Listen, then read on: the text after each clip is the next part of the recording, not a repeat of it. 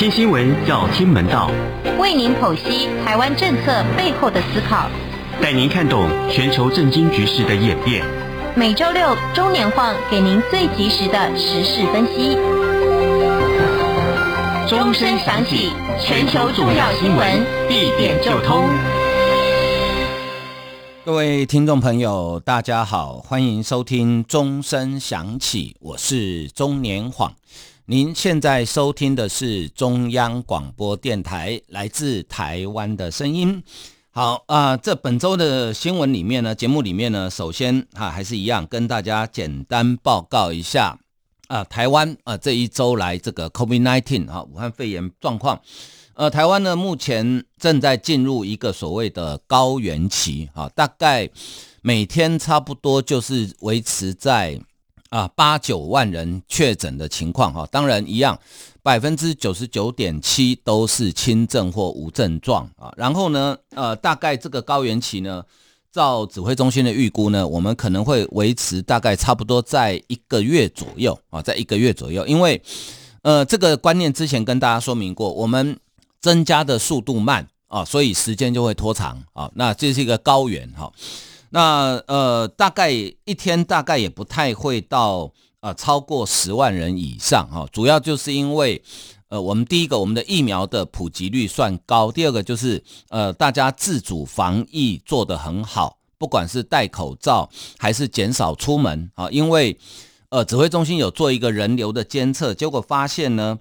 呃在去年五月份本土疫情。爆发的时候的三级警戒啊，那个时期呢，呃，平均在路上的，就是在外面的人流大概减少了百分之六十左右啊。那今年这段期间，虽然我们没有发布三级警戒，但是我们平均的人流大概也减少百分之四十五左右。哦，所以，呃，路上的就是大家尽量减少不必要的外出，这是自主防疫的一环。所以，台湾的疫情呢不会增加的很快啊，但是时间就会拖长哦。那，呃，时间拖长呢，就是大家可能要忍耐久一点，呃，可是呢，呃，不会在短期内暴增大量的呃确诊患者，对医护呃医护的能量哈造成呃过大的压力哈，这个是。台湾的疫情的部分，哈，其实因为我之前很早前跟大家讲一个观念，就是说，呃，台湾人跟欧美的人呢，我们对于去医院这件事情的观念是不太一样的，哈。台湾人基本上大概，呃，稍微有点不舒服就喜欢往医院跑，但欧美比较不会，因为他们就医没那么方便，相对费用比较高啊。那台湾因为健保做得太好，呃，就医方便，费用又低，所以大家喜欢往医院跑。所以，呃，同样的情况。在欧美可能医疗能量觉得还够，在台湾可能就会觉得，哎，好像有一点点呃吃紧的感觉哈。这个是呃民族性或人民的就医习惯的差别哈。所以接下来呢，我们就要准备要迎接这个呃，算是跟病毒共存哈，就是大概到照指挥中心预估呢。呃，这一波的感染人数预估会到全台湾的总人口数的百分之十五到二十，好，也就是说，呃，目前大概是差不多一百六十万人确诊，哦，所以大概还有一两百万人会再被感染，哈，这个都还没有计算这个所谓的黑数，哈，呃，什么叫黑数呢？黑数就是有些人他可能第一个他可能不知道自己被感染，因为他完全没症状；第二个呢，就是他去做了自己觉得，哎。好像怪怪的哈，有一点点不舒服，然后自己做了快筛，就发现快筛阳性，但是呢，他也没有什么不舒服的感觉，可能就是一点点的像小感冒一样。那他想说算了哈，我也就不要到医院去了，所以他也没通报，就可能在家自己隔离个几天，哎，就好了哈。呃，所以这个叫黑数。那通常照流行病学来讲，黑数大概是政府公布数据的三到五倍。啊，这个是全球各地统计出来的，所以呢，如果你用这个黑数也加上去的话，台湾有可能现在是已经达到了群体免疫。不过这只是推测了哈，因为你还必须要做大规模的血清检验才能知道哈。好，那台湾的防疫到底到目前为止，我们的呃死亡率呢，大概是在万分之五啊，万分之五。那我们是希望控制在千分之一以下啊，那这是一个努力的目标啊。那台湾的防疫到底做得好不好啊？呃，这个世界知名的《经济学人》杂志呢，前两天有一篇报道啊，它是用每十万人的超额死亡数这个统计数据呢，来呃评比全球啊、呃、大概七八十个国家哈，就发现呢，台湾在全球是名列第二名啊，第二名，呃，第一名是纽西兰，它的每十万人的。呃，超额死亡人数是负三十五人，哈，正负的负啊。那台湾跟列支敦士敦并列第二，我们每十万人的超额死亡数都是负十八人，哈。好，那这里面有个名词叫做超额死亡率啊，超额死亡率啊，超额死亡率是怎么算出来的呢？啊，超额死亡率是指啊，指在一段特定时间内，那以经济学人这一篇的报道呢，它这个特定时间是设定在。二零二零年二月一日，也就是全球武汉肺炎开始大流行的时候，呃，一直到今年的四月三十一日啊，整整有两年多的时间。它这个特定时间内，实际的死亡人数啊，那大于预估死亡人数，就呃超额死亡率呢是负数的国家，通常 COVID-19 确诊死亡率也非常低啊。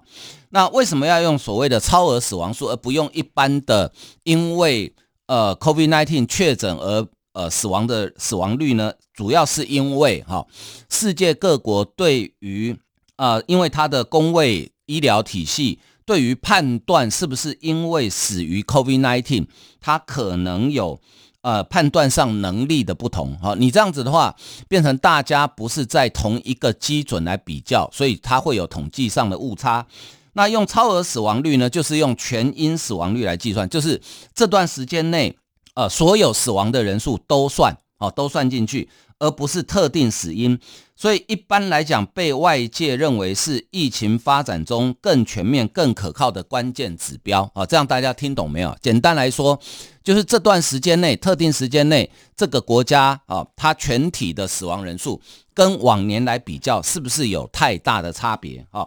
那。这个观念呢，最早是意大利呃波隆纳大学生物医学与神经运动科学系的研究团队在去年七月发表在医学期刊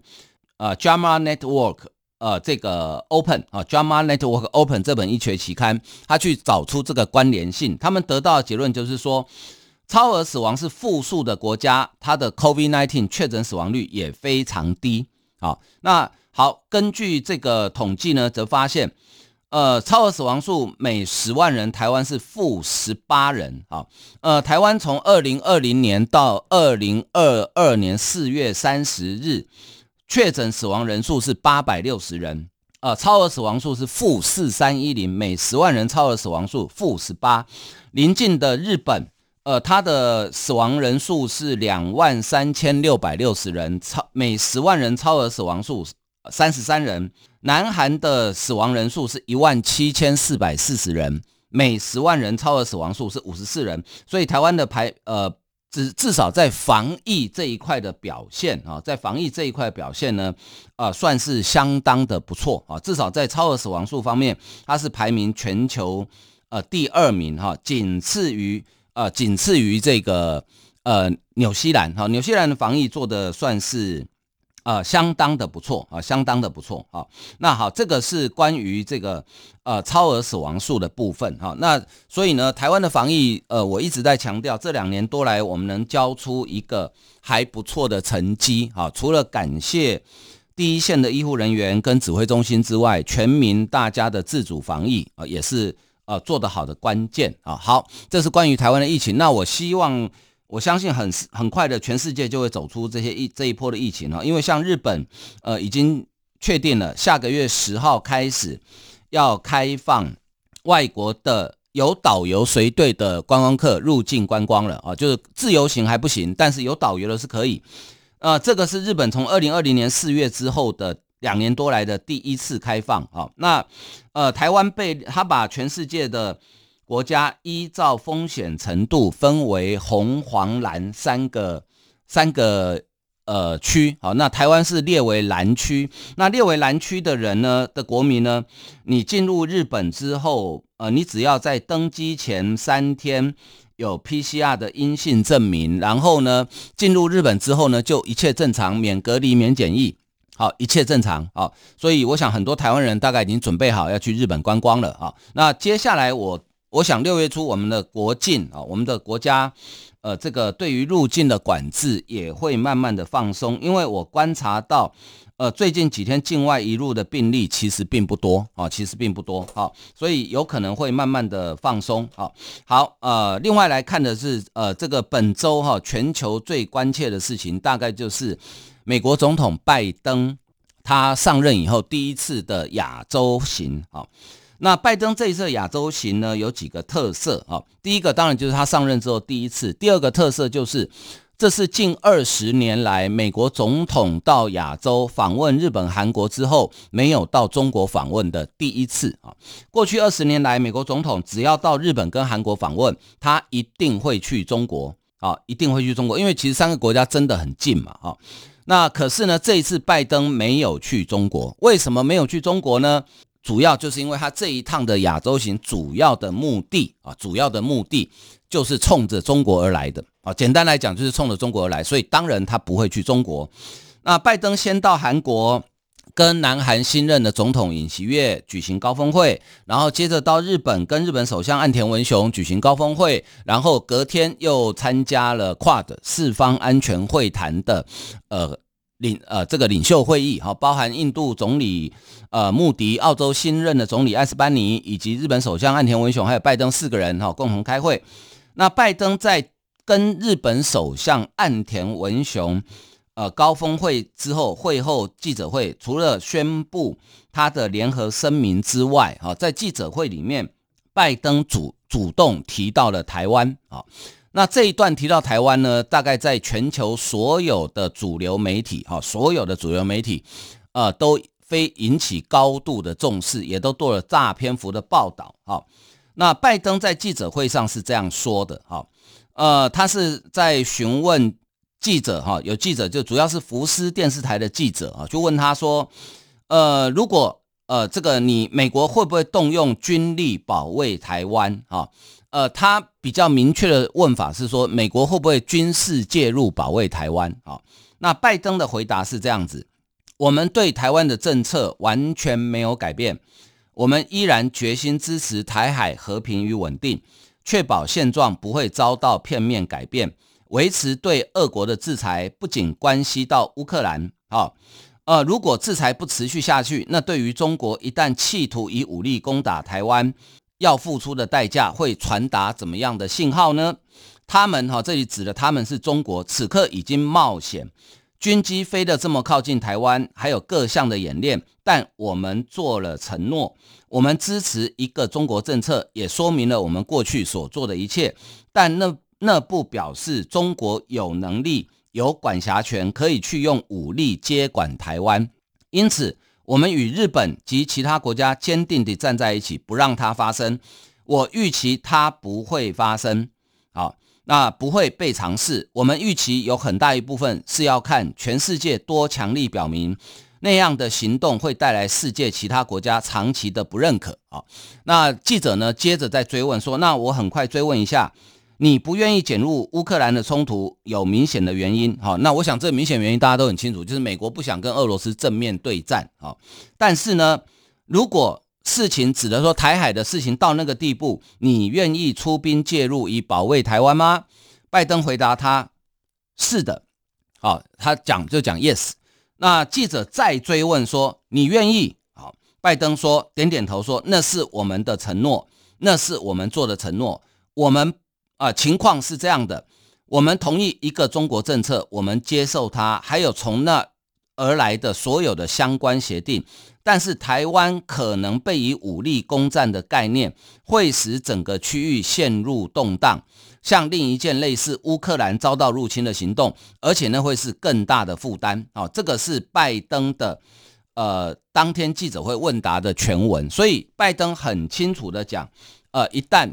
中国以武力攻打台湾的时候，美国会用军事介入的方式。保卫台湾的安全啊！那当然，这个谈话引起了全世界所有主流媒体的关注啊！大家都想问两个问题：第一个问题，拜登是不是失言了啊，是不是讲错话了？第二个问题是，那美国的一中政策的战略是不是改变了？啊，大概都想问这两个问题。那后面呢，呃，也有各种不同的分析跟解答。好，我们呃下一段再跟大家来分享。先休息一下，欣赏一首音乐。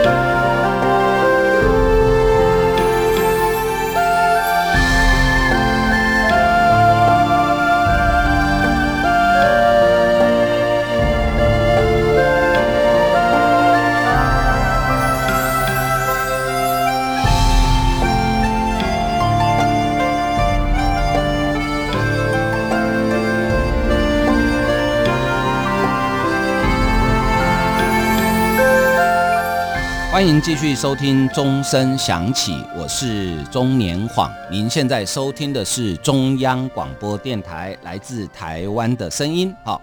好，刚刚讲到说，诶，很多人都想问两个问题哦。第一个问题是，拜登是不是失言了？啊，那是不是失言了？啊？第二个问题就是说，那拜登是不是改变了？哈，改变，就是美国应该讲美国哈，美国是不是改变了他的战略模糊的这个？已经做了几十年的呃策略哈，好，我们先来解答第一个问题哦，拜登有没有失言哈？其实呢，呃，拜登上任以来，只要谈到跟台湾有关的问题，那只要是他超过以往的界限的时候呢，很多人都认为他失言哈。但是我一直抱持比较保留的态度，因为以拜登一个。一生在外交战场上历练的老兵，现在又是美国总统，我不觉得他谈到这么敏感问题的时候会那么容易失言哈。而且你要知道，这一趟拜登来亚洲，最主要目的就是要围堵中国，所以台湾这个议题呢，我想大概一定是在拜登跟他的幕僚在沙盘推演的时候呢，一定会想到记者一定会问这个问题嘛，因为俄罗斯又刚打乌克兰哈，所以大家一定会问这个问题。我认为拜登在心里大概已经自己想了，没有一百遍也有五十遍这个问题要怎么回答哦，所以我不觉得他会失言，而且你要注意哦，他当天回答的时候并没有看稿哦，所以应该不是失言。好，那如果你再从历史的脉络来看，拜登上上任以来哈，连最近在东京的那一次，总共有三次，呃，关于会不会用武力保卫台湾的发言。第一次是在二零二一年的八月，当时是美军全面撤出阿富汗。那因为阿富汗原来的政府太过于贪污腐败，所以美军一离开之后呢，塔利班政权很快的时间就接管了整个阿富汗啊。当时大家还记不记得，中国就利用这一个机会开始发动他的大外宣，在全世界各地，特别是针对台湾。在传递一个观念，就是说啊，美国不可靠了，美国出卖朋友了，哈，台湾人不要傻傻的以为美国会保护你们啊。所以拜登在接受啊 ABC 电视台专访的时候，他提到，他说呢，要是有人入侵或对北约盟友采取行动，美国会回应。后面他补了一句，对日本、韩国、台湾都一样。那美国本身就是北约的一员，那北约第五条的本来就有一个明文规定，就是只要你呃任何一个国家对北约的成员之一发动攻击，那视同对北约所有国家发动攻击，好，那这个自然不在话下。那美国跟日本、韩国都签有共同防御条约，所以日韩有事，美国出兵也是合理。可是为什么他把台湾放进去？美国跟台湾没有正式邦交，当然不会有所谓的共同防御条约。哈，我们以前有一个叫做中美共同协防条约，但是在一九七九年台湾跟美国断交之后就没了。哈，那为什么拜登会把台湾放进去？所以显然那个时候他把台湾放进去是讲给中国听的。他故意讲给中国听的，好好，这是第一次。接下来，在去年的十一，呃，去年的十月，拜登在巴尔的摩参加 CNN 美国有线电视新闻网的一个节目，叫做《市民大会》，哈，呃，有点像我们台湾的这个 Coen 节目的户外场了，哈，呃，回答现场一位这个观众提问的时候，哈，这个观众是问他，如果中国攻打台湾，美国是否会协防台湾？好，拜登回答：“是的，我们有承诺这么做。请注意哦，他用的是‘我们有承诺这么做’。承诺这个字跟他前几天在日本讲的其实是同样的说法。好，其实是同样的说法。好，所以连续三次，你觉得你还觉得拜登是呃是失言吗？好，我真的不觉得呃拜登是失言。好，所以。”呃，我想哈、哦，这个事情已经很明显了。虽然事后美国的白宫、呃，美国的国防部、美国的国务院都开始出来做补充说明，强调说我们的一中政策其实并没有改变等等哈、呃，但是呢，呃，美国慢慢的从战略清晰啊、呃，战略模糊，慢慢的过渡到战略清晰哦，这显然是非常明显的改变，只是美国不说破啊、那。中国大概心里有数，怎么说呢？因为在拜登出发到亚洲访问前，美国白宫国家安全顾问苏利文跟中国中共外事、中共中央外事委员会，呃，这个秘书长杨洁篪啊，两个人通了电话。呃，杨洁篪他算是中国在外交上哈，大概被称为教父级的人物啊，大概仅次于习近平了啊。两个人通话的内容没有公开，但是事后中国的官方媒体哈，呃，写了一个新闻，这当然是呃刻意放出来的，就说杨洁篪在电话中呃警告苏立文啊，不要想打台湾牌，否则中国会有所回应，而且说到做到。这个话呢，跟汪志斌啊在拜登谈话之后，中国外交部发言人汪志斌的记者会里面讲的话几乎一模一样。所以你从这些迹象，你可以研判，大概苏立文有在电话中跟杨洁篪透露说，拜登到亚洲的时候大概会讲些什么。呃，杨洁篪一定试图想阻止，但是无法阻止，所以他故意先放话出来。好，所以我第一个我不觉得拜登是失言。好，第二个，那美国的这个战略模糊或者是他的一中政策有没有改变这件事情？哈。呃，安倍晋三怎么说呢？哈，日本的前首相安倍晋三，他前几天在啊主持自民党他所属的派系清和会的会议里面呢，他是这样说的哈。他说，虽然有人认为拜登失言，但是这是他指拜登哈第三次提到类似的看法哈。呃，记者会上的问题是可以预料的，因此不是失言，应该是拜登表明他的决心。哦，因为安倍一直主张美国的战略模糊政策应该要改变。好，他在四月十二号曾经投书全球最大的言论平台，叫做《评论汇编》啊期刊，他当时就呼吁美国长期的战略模糊呢，应政政策应该要改变。他认为战略模糊正在助长印太地区的不稳定。美日要清楚表明防卫台湾的决心，不要让中国国家主席习近平有任何怀疑的空间，否则可能导致中国武力犯台。好，那安倍那天说，他说美国的战略模糊政策虽然没有改变，但是他相信拜登会这么做，是在修正他的战略模糊。好，同时牵制中国，他也期待这项发言能达到提高贺阻的效果，而不是挑衅。啊，这个是。安倍晋三，日本前首相的研判。另外呢，美国的国务卿布林肯在台湾时间星期五，呃，星期四的晚上啊，也发表了他的啊对中政策的演说啊。呃，布林肯说，美国的焦点依然是在印太，并没有因为俄乌战争分心。我们依旧聚焦国际秩序受到的最严重长期挑战，而这个挑战是中国带来的。他批评中国没有呃强化国际法规、协议、原则跟机制，让其他国家能够同享其利，反而是在削弱它。在习近平主席领导之下，中共在国内加强压迫，在国外越加。具侵略性啊！中国重创了世界秩序的意图，是要将我们带离过去七十五年以来世界大多数进步的、得以持续的普世价值。好，那布林肯在这场演讲里面呢，提到台湾，大概讲了差不多两分钟左右。